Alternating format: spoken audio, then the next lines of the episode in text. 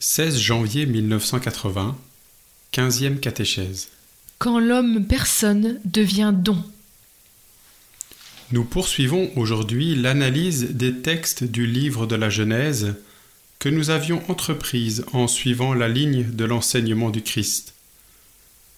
Nous nous souvenons en effet que dans son entretien au sujet du mariage, il a eu recours à l'origine la révélation et, avec elle, la découverte originelle de la signification conjugale du corps consiste en la présentation de l'être humain, homme et femme, dans toute la réalité, la vérité de son corps et de son sexe. Ils étaient nus. Et en même temps, dans la pleine liberté de toute contrainte du corps et du sexe. La nudité de nos premiers parents intérieurement dépourvu de toute honte, paraît en témoigner. On peut dire que, créés par l'amour, c'est-à-dire dotés dans leur être de masculinité et de féminité, ils sont nus tous les deux parce qu'ils sont libres tous les deux de la liberté même du don. Cette liberté se trouve précisément à la base de la signification conjugale du corps. Le corps humain avec son sexe, sa masculinité et sa féminité, vue dans le mystère même de la création, est non seulement une source de fécondité et de procréation, comme dans tout l'ordre naturel, mais il comprend dès l'origine l'attribut conjugal, c'est-à-dire la faculté d'exprimer l'amour. Précisément, cet amour dans lequel l'homme personne devient don, et, par ce don, réalise le sens même de son être et son exister. Rappelons-nous ici le texte du dernier concile, où il est déclaré que l'homme est, dans le monde visible, l'unique créature que Dieu a voulu pour elle-même, ajoutant que cet homme ne peut pleinement se trouver que par le don désintéressé de lui-même. Rappelons-nous ici le texte du dernier concile où il est déclaré que l'homme est, dans le monde visible, l'unique créature que Dieu a voulu pour elle-même, ajoutant que cet homme ne peut pleinement se trouver que par le don désintéressé de lui-même. La racine de cette nudité originelle, libre de toute honte, dont parle Genèse 2.25, doit se chercher précisément dans cette vérité intégrale au sujet de l'homme. Hommes et femmes, dans le contexte de leur origine béatifique, sont libres de la liberté même du don. En effet, pour pouvoir demeurer dans le rapport du don sincère de soi-même, et pour devenir un tel don l'un pour l'autre à travers toute leur humanité faite de masculinité et de féminité, également par rapport à cette perspective dont parle Genèse 2.24, ils doivent être libres précisément de cette manière. Nous entendons ici la liberté comme maîtrise de soi.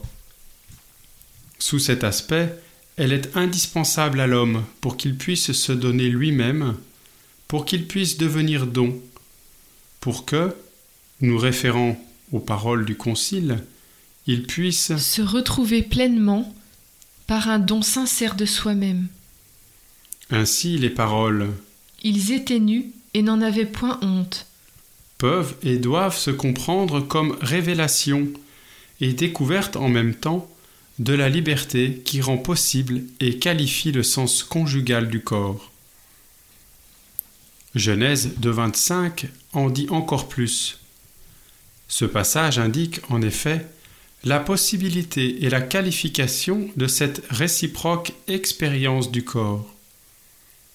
Il nous permet en outre d'identifier cette signification conjugale du corps in actus.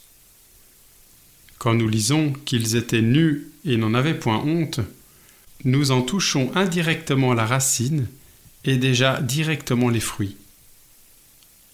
Intérieurement libres de toute contrainte de leur propre corps et sexe, libres de la liberté du don, hommes et femmes ils pouvaient jouir de toute la vérité, de toute l'évidence humaine, ainsi que Dieu Yahvé le leur avait révélé dans le mystère de la création.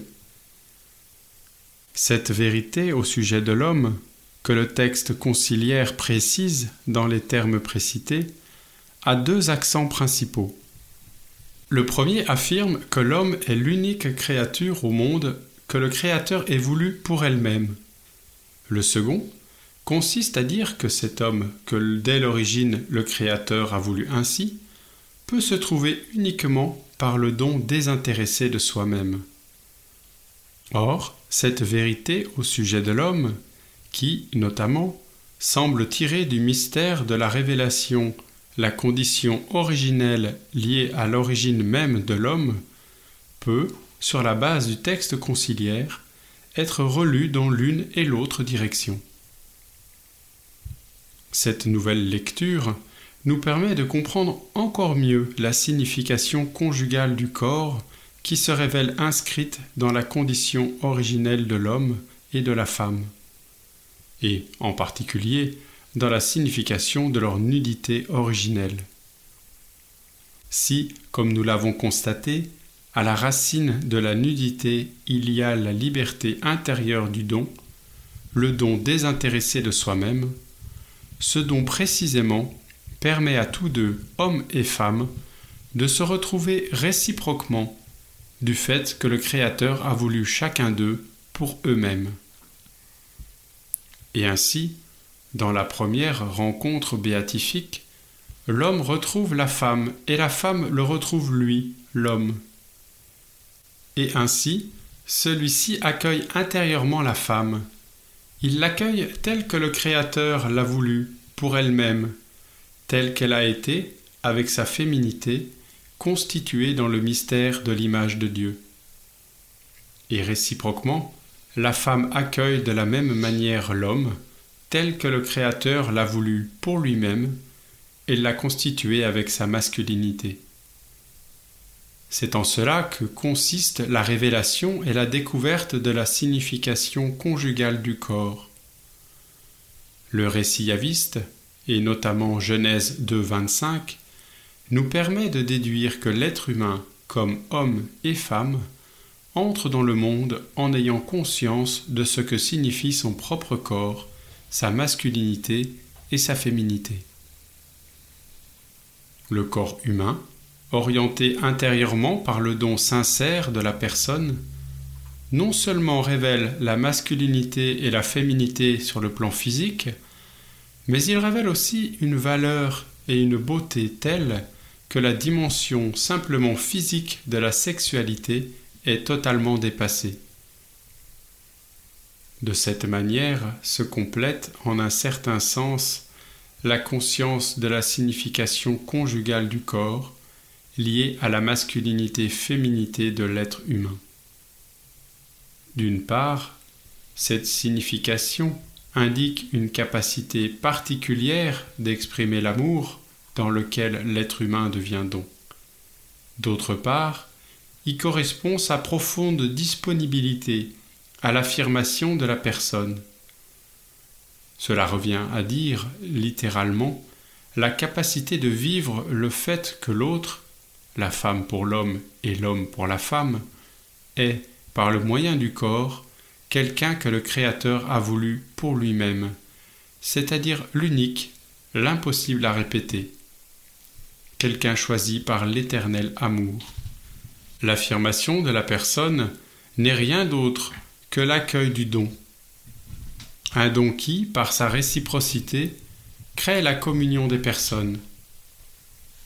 Celle-ci se construit du dedans et comprend même toute l'extériorité de l'être humain, c'est-à-dire tout ce qui constitue la nudité pure et simple du corps dans sa masculinité et sa féminité. Alors, comme nous le lisons dans Genèse 2, 25, l'homme et la femme n'en avaient point honte. L'expression biblique n'en avait point honte indique directement l'expérience comme dimension subjective. C'est précisément dans cette dimension objective que, comme deux égaux humains déterminés par leur masculinité et féminité, ils apparaissent tous deux, hommes et femmes, dans le mystère de leur béatifique origine. nous nous trouvons dans l'état de l'innocence originelle et simultanément de la félicité originelle de l'homme.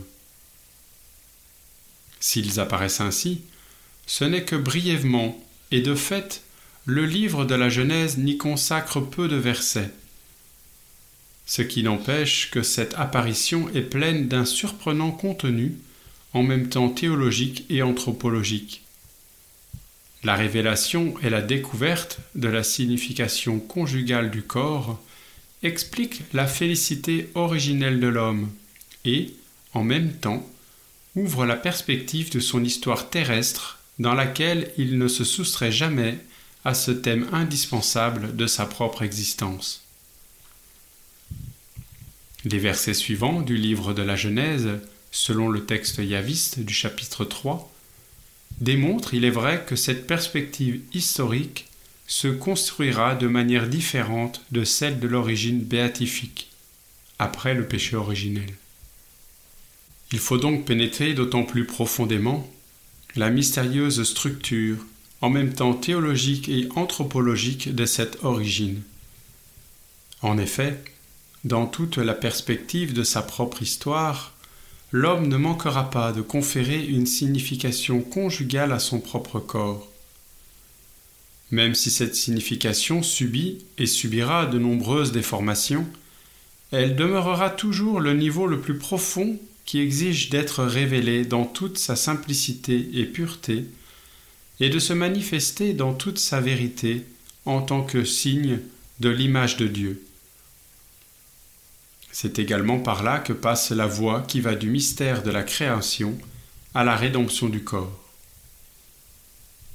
Restant pour l'instant sur le seuil de cette perspective historique, nous nous rendons clairement compte, sur la base de Genèse 2, 23 à 25, du lien même qui existe entre la révélation et la découverte de la signification conjugale du corps et la félicité originelle du corps.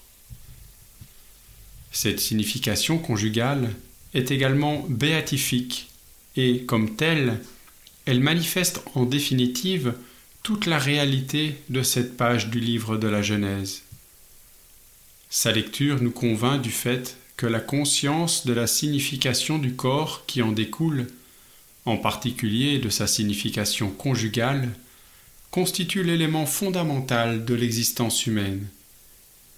Cette signification conjugale du corps humain ne peut se comprendre uniquement que dans le contexte de la personne.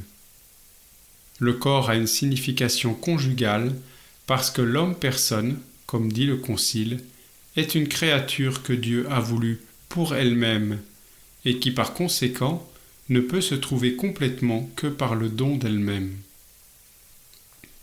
Si le Christ a révélé à l'homme et à la femme au-delà de la vocation au mariage, une autre vocation, celle de renoncer au mariage en vue du royaume des cieux, il a, par cette vocation, mis en relief la même vérité au sujet de la personne humaine. Si un homme et une femme sont capables de faire don de soi pour le royaume des cieux, ceci prouve à son tour, et peut-être encore plus, ce qu'est la liberté du corps humain. Cela veut dire que ce corps possède une pleine signification conjugale.